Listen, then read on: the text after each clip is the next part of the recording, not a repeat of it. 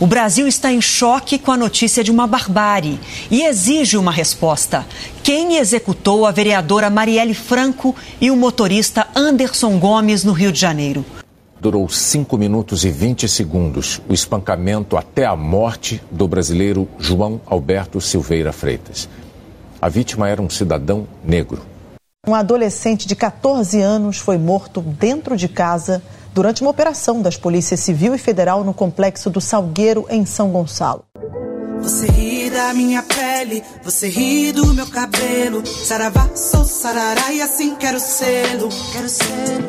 Já é tempo de sonhar, superar o pesadelo. Ninguém mais vai nos calar e acorrentar o meu tornozelo. Nos últimos 10 anos, o número de homicídios de pessoas negras aumentou em mais de 10% segundo o Atlas da Violência de 2020.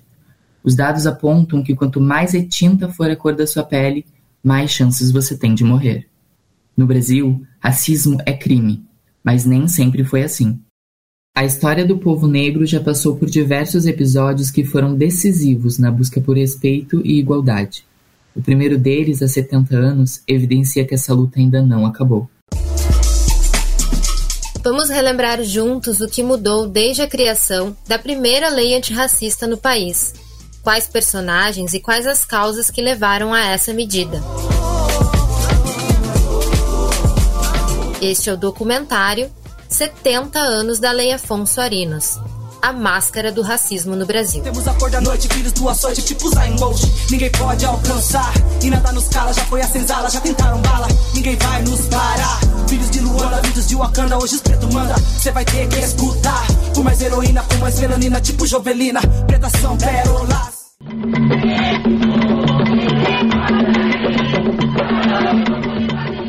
Em 1950, a bailarina afro-americana Catherine Dunham fazia sua turnê no Brasil. Na noite de estreia no Teatro Municipal de São Paulo, ela tentou se hospedar no Esplanada, hotel cinco estrelas da cidade, e foi barrada pelo gerente por ser negra.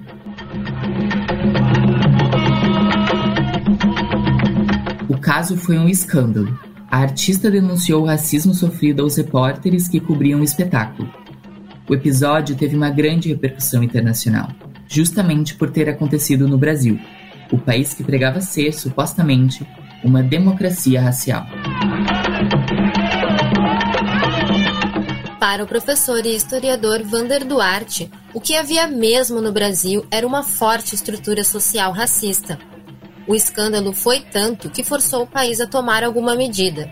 Foi então que criaram a Lei Afonso Arinos em 1951. O Brasil estava entrando na década de 1950 mais de 60 anos depois do fim da escravidão, e ainda não tinha nenhuma lei nessa sociedade que colocasse o, o racismo ou qualquer tipo de discriminação racial com alguma punição. Nunca foi fácil e nunca será para o povo preto do preconceito se libertar. A Lei Afonso Arinos era uma medida que considerava contravenção penal a prática de atos resultantes de preconceitos de raça ou de cor.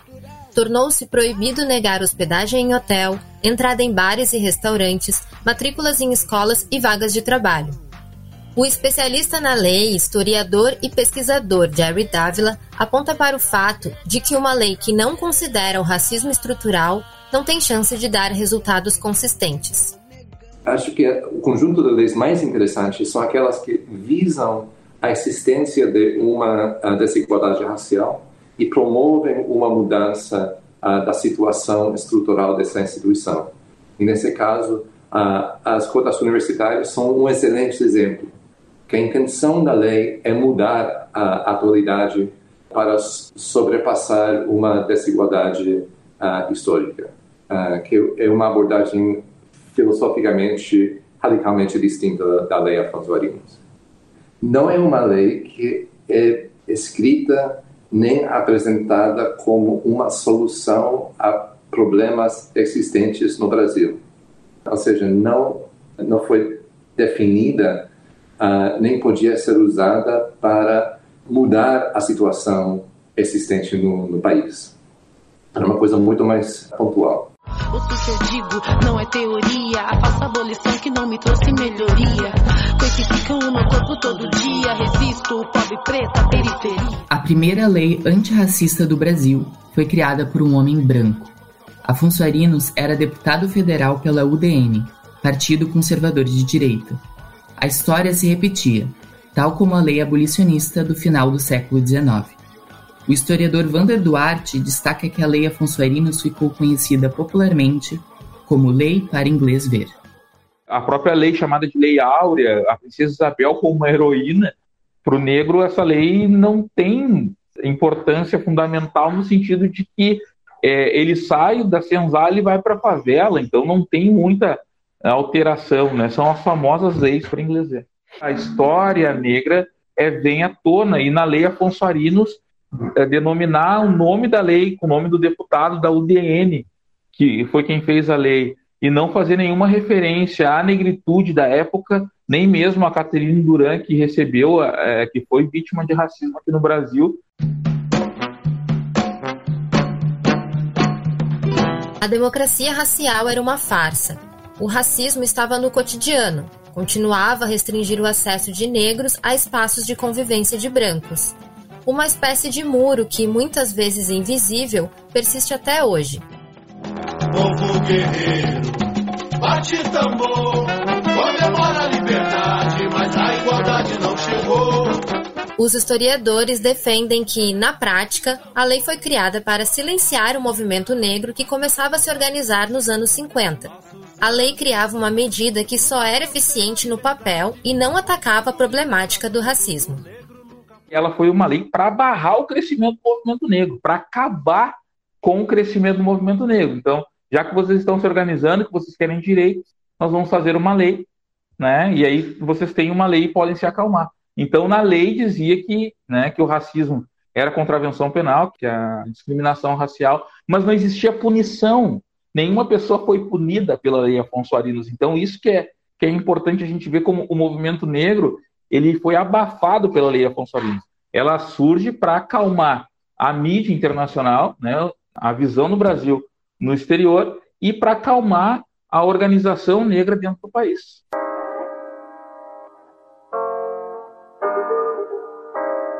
Hoje, a lei define que o crime de discriminação racial no Brasil é inafiançável. Mas, segundo o Anuário Brasileiro de Segurança Pública, a grande maioria dos casos são julgados como injúria racial, um tipo mais brando e que prevê fiança.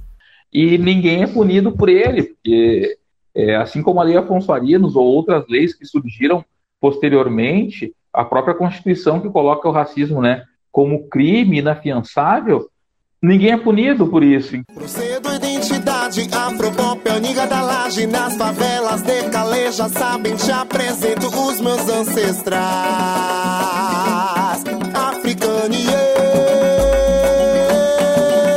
Mais da metade da história do Brasil é marcada pelo período da escravidão.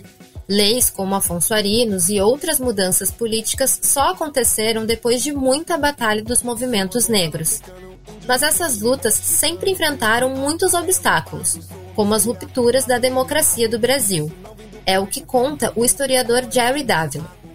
São poucas as décadas em que o Brasil ah, é um país que vive um sistema político aberto e constitucionalmente representativo, porque não existe um contexto coerente para desenvolver a reivindicação de direitos, a organização política, os movimentos sociais. Vemos isso na época do Estado Novo, como coloca, vemos isso novamente no regime militar.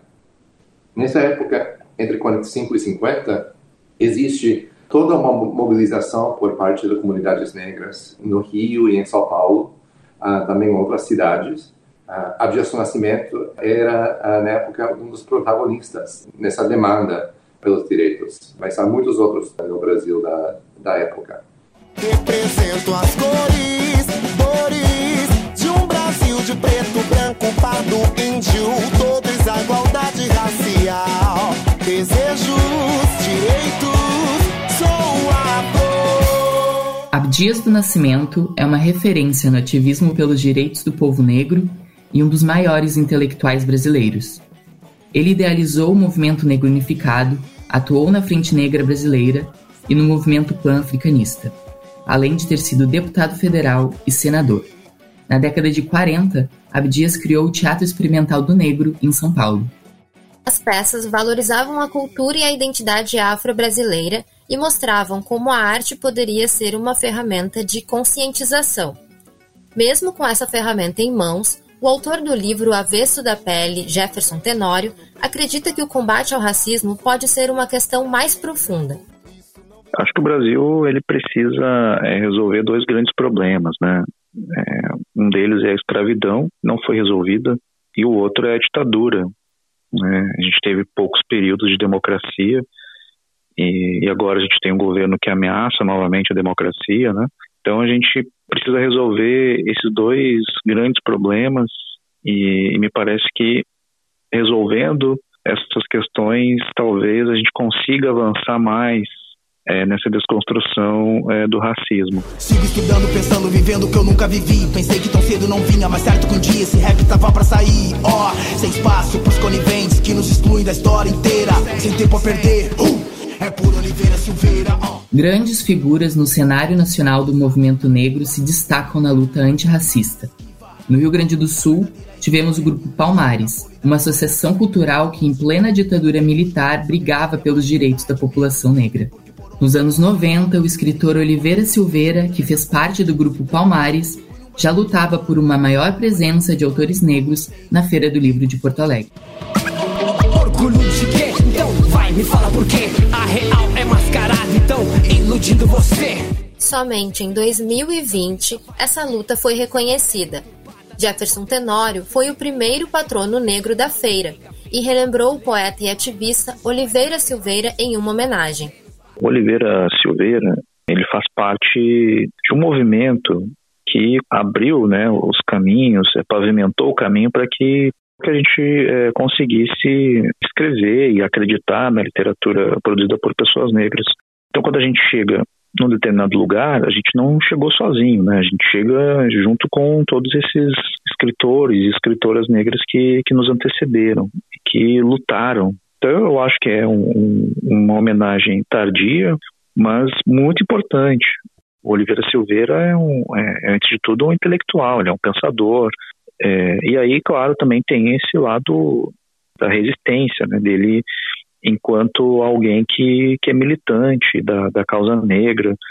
É importante que haja essa preservação, porque no Rio Grande do Sul a gente tem aí um processo de apagamento identitário da cultura negra a importância também das pessoas negras na fundação do Estado do Rio Grande do Sul também é, sofre esse apagamento.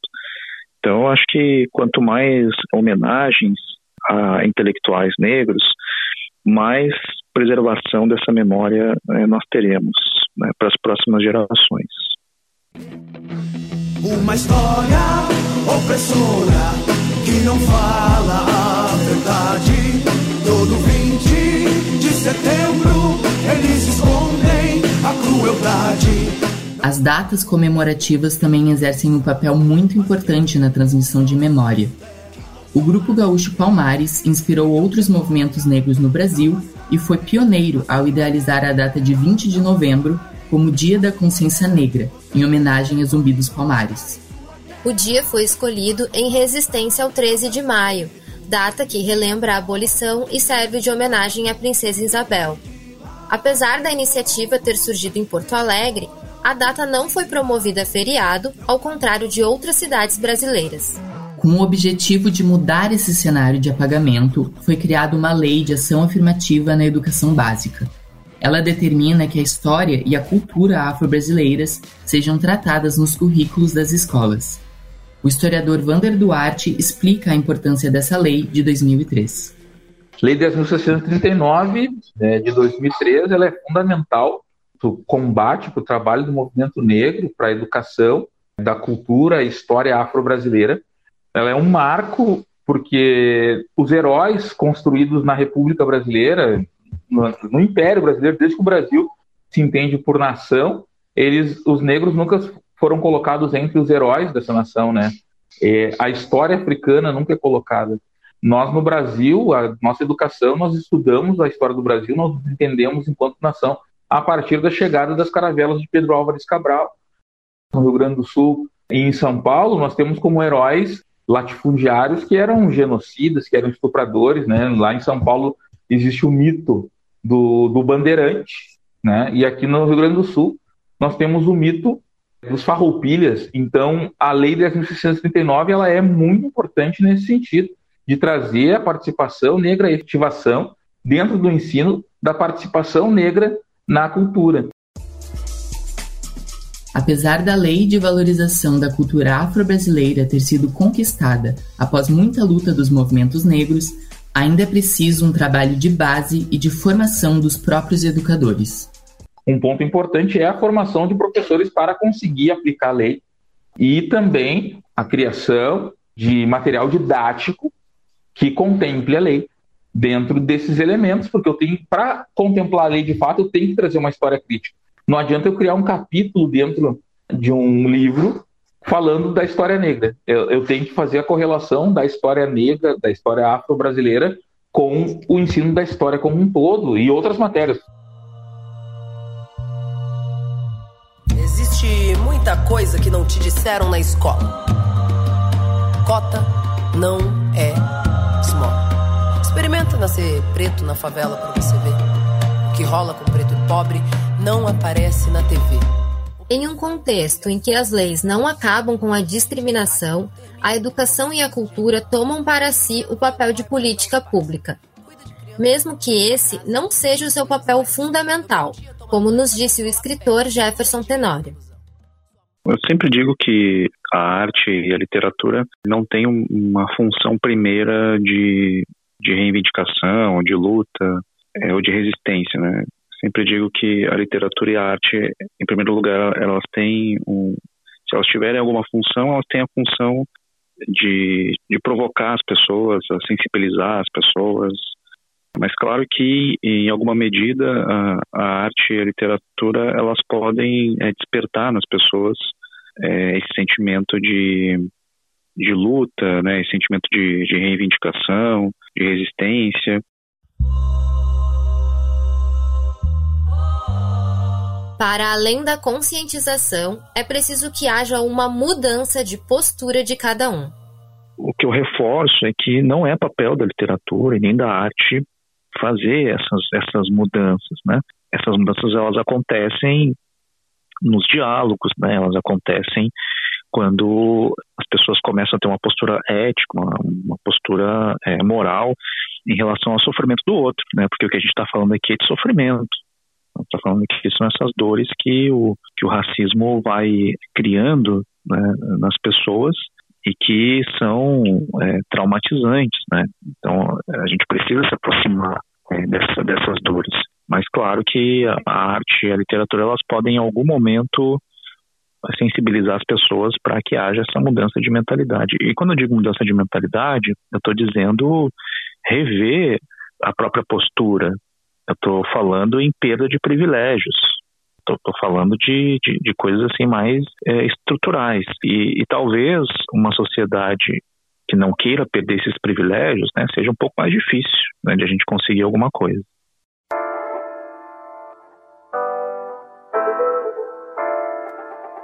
O racismo é uma violência que se atualiza e segue constante. E para combatê-lo é preciso mais do que leis na Constituição as leis elas são importantes porque as leis existem justamente para que a gente possa conviver em sociedade. Mas nem sempre a lei garante alguma coisa, porque as pessoas podem ser racistas sem que a gente consiga comprovar que elas foram racistas. Eu digo que o racismo ele, é, ele se torna cada vez mais sofisticado, os instrumentos de violência racista eles vão se modificando. E às vezes é, uma lei não dá conta disso. Enquanto isso não, não acontecer, enquanto não, não, não houver esse envolvimento né, social, enquanto as pessoas continuarem achando que o racismo é um problema dos negros, pode ter lei, mas vai ser difícil de ela ser efetivada. Não clamamos por vingança, mas queremos nossas terras. E que tenham vergonha não mascarem a sua guerra. Não este foi o documentário 70 anos da Lei Afonso Arinos, a máscara do racismo no Brasil, produzido para a disciplina de Rádio Jornalismo 2 da URGS. A apresentação é de Gregory Garigan e Luísa Teixeira.